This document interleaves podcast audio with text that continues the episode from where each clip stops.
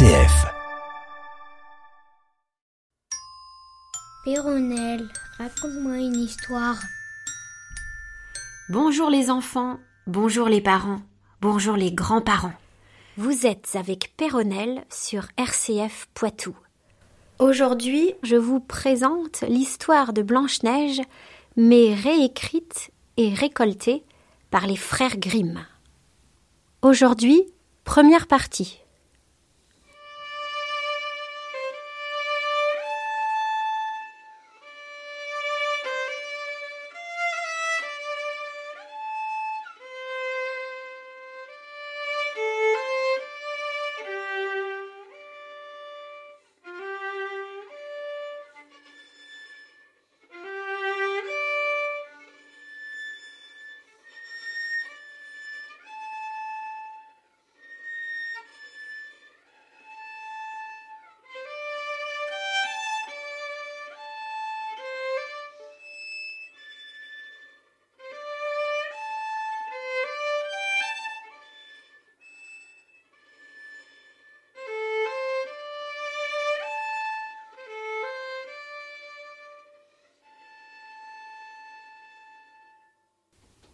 Il était une fois, en plein hiver, quand les flocons descendaient du ciel comme des plumes et du duvet, une reine qui était assise et cousait devant une fenêtre qui avait un encadrement en bois d'ébène, noir et profond. Et tandis qu'elle cousait négligemment tout en regardant la belle neige au dehors, la reine se piqua le doigt avec son aiguille et trois petites gouttes de sang tombèrent sur la neige. C'était si beau, ce rouge sur la neige, qu'en le voyant, la reine songea. Oh. Si je pouvais avoir un enfant aussi blanc que la neige, aussi vermeil que le sang, et aussi noir de cheveux que l'ébène de cette fenêtre.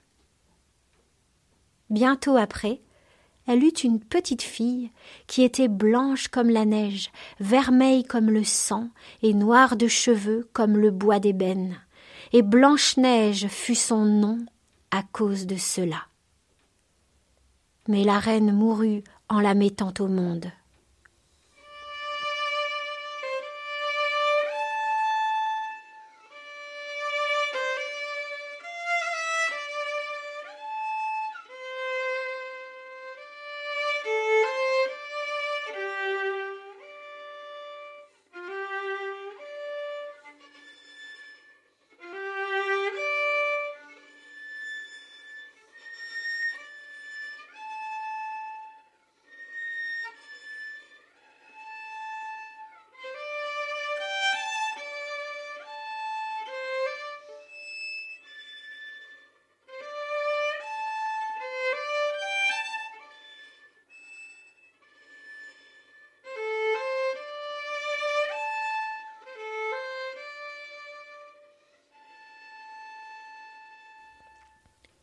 Au bout d'un an, le roi prit une autre femme, qui était très belle, mais si fière et si orgueilleuse de sa beauté qu'elle ne pouvait supporter qu'une autre la surpassât. Elle possédait un miroir magique avec lequel elle parlait quand elle allait s'y contempler. Miroir, gentil miroir, dis-moi dans le royaume qui est la femme la plus belle.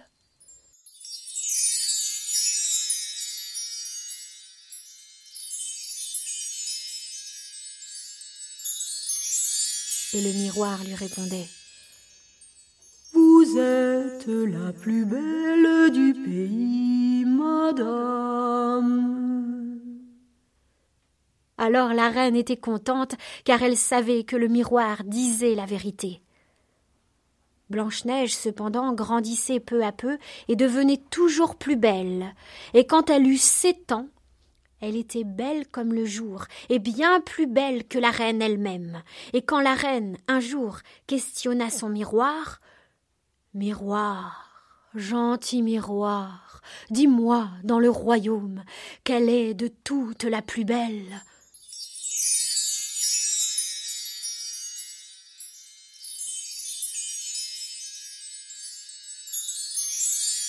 Le miroir lui répondit Dame la reine, ici vous êtes la plus belle, mais Blanche-Neige l'est mille fois plus que vous.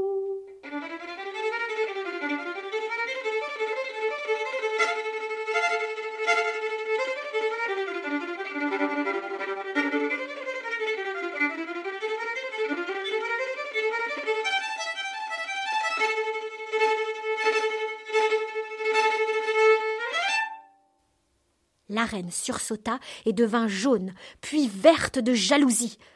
À partir de cette heure-là, elle ne pouvait plus voir Blanche-Neige sans que le cœur lui chavirât dans la poitrine, tant elle la haïssait. L'orgueil poussa dans son cœur, avec la jalousie, comme pousse la mauvaise herbe, ne lui laissant aucun repos ni de jour, ni de nuit. Elle appela un chasseur et lui dit tu vas prendre l'enfant et l'emmener au loin dans la forêt. Je ne veux plus la voir devant mes yeux. Tu la tueras et tu me rapporteras son foie et ses poumons en témoignage.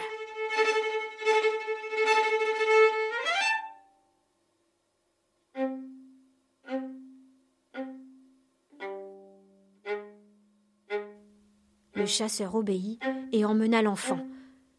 Mais quand il tira son couteau de chasse pour plonger dans le cœur innocent de Blanche-Neige, elle se prit à pleurer et lui dit Oh Laisse-moi la vie sauve, mon beau chasseur. Je m'enfuirai à travers bois et ne reparaîtrai jamais.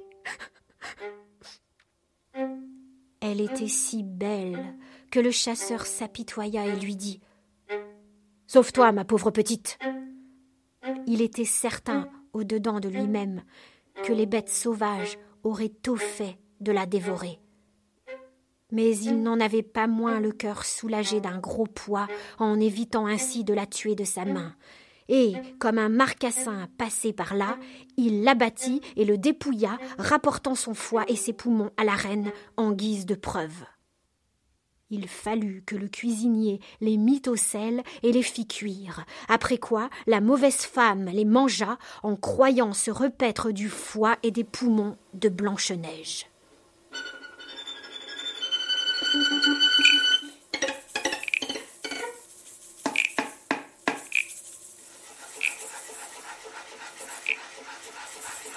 Dans la vaste forêt, la malheureuse fillette était désespérément seule et tellement apeurée qu'elle regardait, pour ainsi dire, derrière chaque feuille sur les arbres, ne sachant que faire ni que devenir. Elle commença à courir, s'écorchant aux épines et sur les pierres pointues, voyant sauter devant elle les bêtes sauvages qui venaient la frôler, mais qui ne lui faisaient pas de mal. Tant que ses petits pieds voulurent bien la porter, elle courut ainsi droit devant, et quand tomba la nuit, n'en pouvant plus, elle eut la chance de voir une toute petite maison où elle entra pour se reposer. Tout était petit dans cette maison en miniature, mais si propre et si charmant que c'est impossible de le dire. Il y avait une petite table, qui était déjà mise, avec sa nappe blanche et sept petites assiettes ayant chacune son couvert, le petit couteau, la petite cuillère, la petite fourchette et le petit gobelet. Sept petits lits s'alignaient côte à côte le long du mur, bien faits, et tous avec de beaux draps blancs et frais.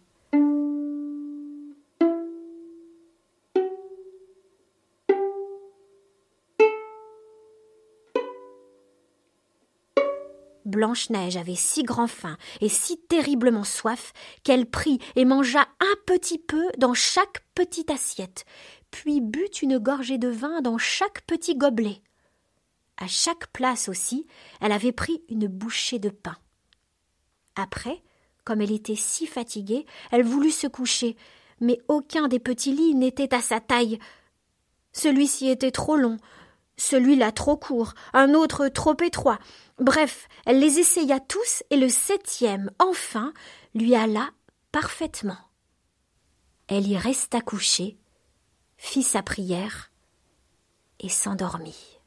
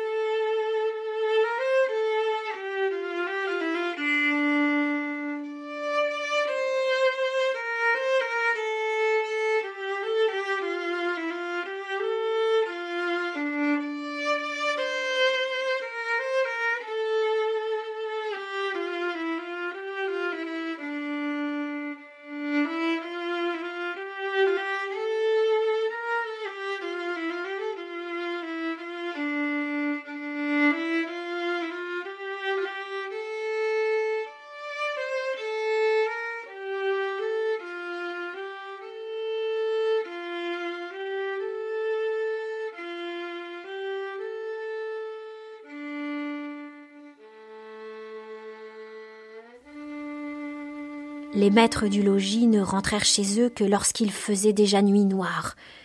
Et c'étaient les sept nains qui piochent et creusent les montagnes pour trouver les filons de minerais. Ils allumèrent leurs petites bougies et s'aperçurent, avec la lumière, que quelqu'un était entré chez eux, parce que tout n'était pas parfaitement en ordre, ni exactement comme ils l'avaient laissé en partant. Qui s'est assis sur ma chaise demanda le premier. Qui a mangé dans ma petite assiette? fit le second. Qui a pris un morceau de mon petit pain? dit le troisième. Et qui m'a pris euh, un peu de ma petite potée? s'étonna le quatrième. Hum, qui a sali ma petite fourchette? questionna le cinquième. Hum, hum, qui s'est servi de mon petit couteau? interrogea le sixième. Qui a bu dans mon petit gobelet? s'inquiéta le septième enfin. Le premier, en regardant un peu partout autour de lui, vit alors qu'il y avait un creux dans son lit, et il s'exclama Qui s'est allongé sur mon petit lit? Les six autres accoururent et s'écrièrent tous les uns après les autres Dans mon petit lit aussi, quelqu'un s'est couché dans mon petit lit Dans aussi, mon petit lit quelqu'un aussi. s'est couché. Quelqu'un s'est couché.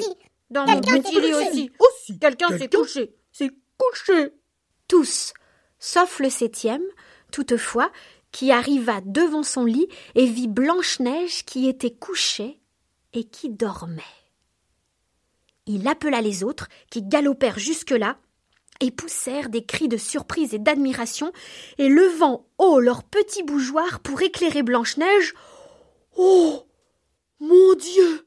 Oh, mon Dieu. Oh mon Dieu. Oh, Oh mon Dieu. Mon Dieu Mon Dieu. S'exclamaient-ils tous. La belle enfant. Comme elle est jolie. Comme elle est mignonne. Elle est jolie. Comme elle est mignonne. Oh, comme elle est jolie. Comme elle est jolie. Leur joie était si grande qu'ils ne voulurent pas la réveiller et la laissèrent dormir dans le lit où elle était.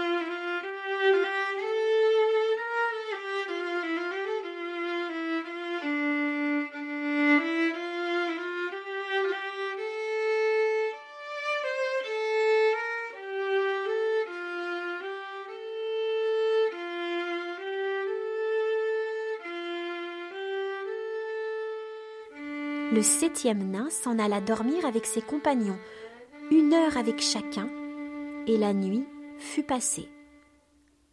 Au jour, quand Blanche-Neige se réveilla, elle eut grand peur en voyant les sept nains.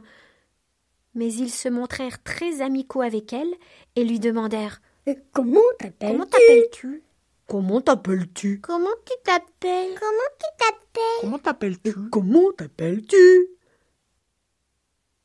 Je m'appelle Blanche-Neige. Bah comment es-tu venue dans notre maison? Et Comment tu veux comment dans notre maison? dans notre maison? Elle leur raconta que sa marâtre avait voulu la faire mourir, mais que le chasseur lui avait laissé la vie sauve et qu'elle avait couru toute la journée sans s'arrêter, jusqu'au moment qu'elle avait trouvé leur maisonnette. Veux-tu prendre soin de Veux-tu notre soin de notre ménage? Veux-tu veux-tu prendre soin de prendre notre soin de ménage? notre soin de notre ménage? Veux-tu prendre soin de notre ménage? Lui demandèrent les nains. Et tu ferais la cuisine. Les lits, la lessive, la couture, le tricot. Et si tu tiens tout bien propre et bien en ordre, Nous pourrions te garder avec nous. et tu ne manquerais de rien? Oh oui, de tout mon cœur, dit Blanche-Neige. Et elle resta avec eux.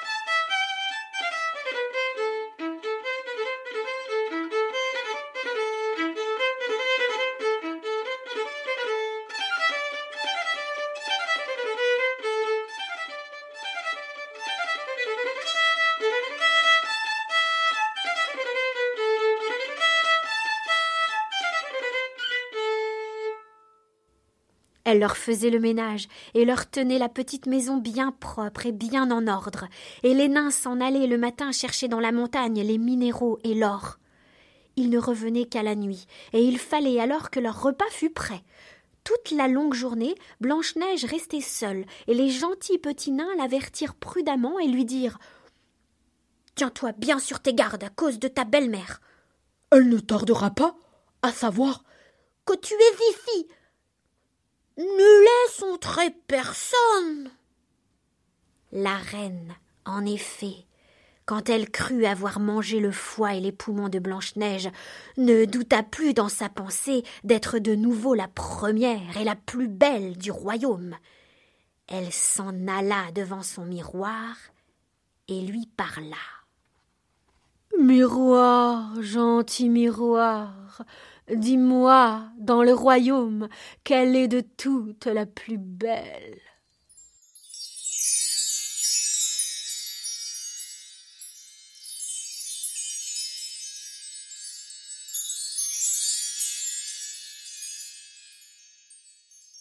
Alors le miroir répondit. Dame la reine, ici vous êtes la plus belle.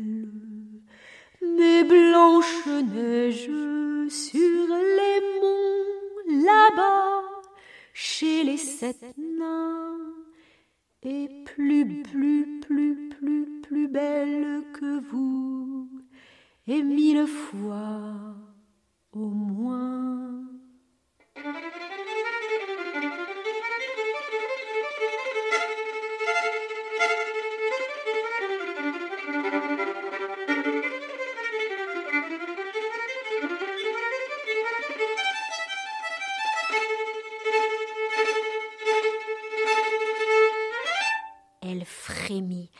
Elle savait que le miroir ne pouvait pas dire un mensonge, et elle sut ainsi que le chasseur l'avait trompée et que Blanche-Neige vivait encore. Alors elle se mit à réfléchir et à réfléchir encore au moyen de la supprimer, car si la reine n'était pas la plus belle de tout le pays, la jalousie la dévorait et ne la laissait pas en repos. Et pour finir, quand elle eut forgé quelque chose, elle se barbouilla le visage et se rendit méconnaissable en s'habillant comme une vieille colporteuse. De beaux articles à vendre. Rien que du beau, je vends. Blanche-Neige vint regarder à la fenêtre et cria Bonjour, ma bonne dame. Qu'est-ce que vous vendez? Du bel article, du bon article, du lacet, de toutes les couleurs. En même temps, elle en tirait un pour montrer un beau lacet tressé de soie multicolore. Cette brave femme, pensa Blanche-Neige, je peux la laisser entrer. Elle déverrouilla et la fit entrer pour lui acheter le plus beau lacet multicolore qu'elle voulait mettre à son corset. Mais, mon enfant, de quoi as-tu l'air? s'exclama la vieille. Viens ici que je lasse un peu proprement. Blanche-Neige, sans méfiance, vint se placer devant la vieille et la laissa lui mettre le nouveau lacet. Mais la vieille passa si vite le lacet et le serra si fort que Blanche-Neige ne put plus respirer, suffoqua et tomba comme morte. Et voilà pour la plus belle. ricana la vieille qui sortit précipitamment.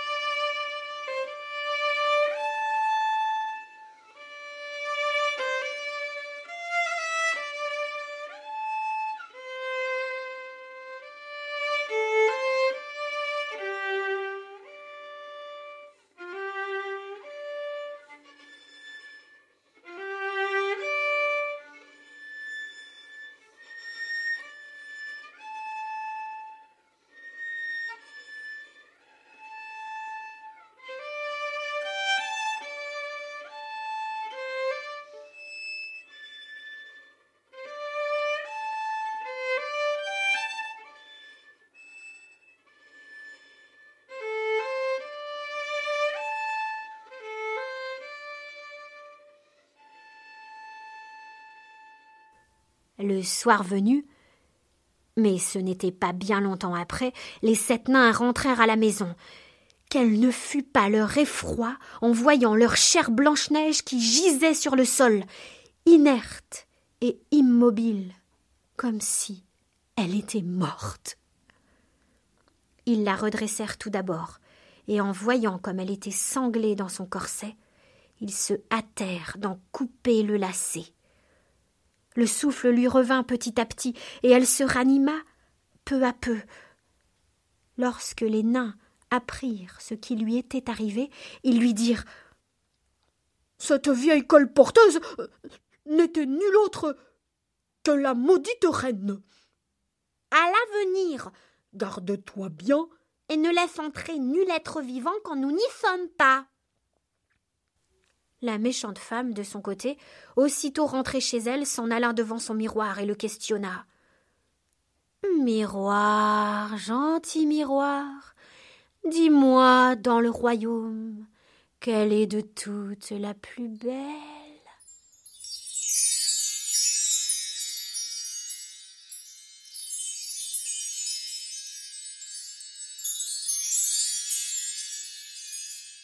Et le miroir répondit comme devant. Dame la reine, ici vous êtes la plus belle. Mais Blanche-Neige sur les monts, là-bas chez les sept nains, est plus belle que vous, et mille fois au moins. Son sang s'arrêta quand elle entendit ces paroles qui lui révélaient que Blanche-Neige, une fois encore, avait pu échapper à la mort. À présent, pensa-t-elle, je vais composer quelque chose à quoi tu n'échapperas pas.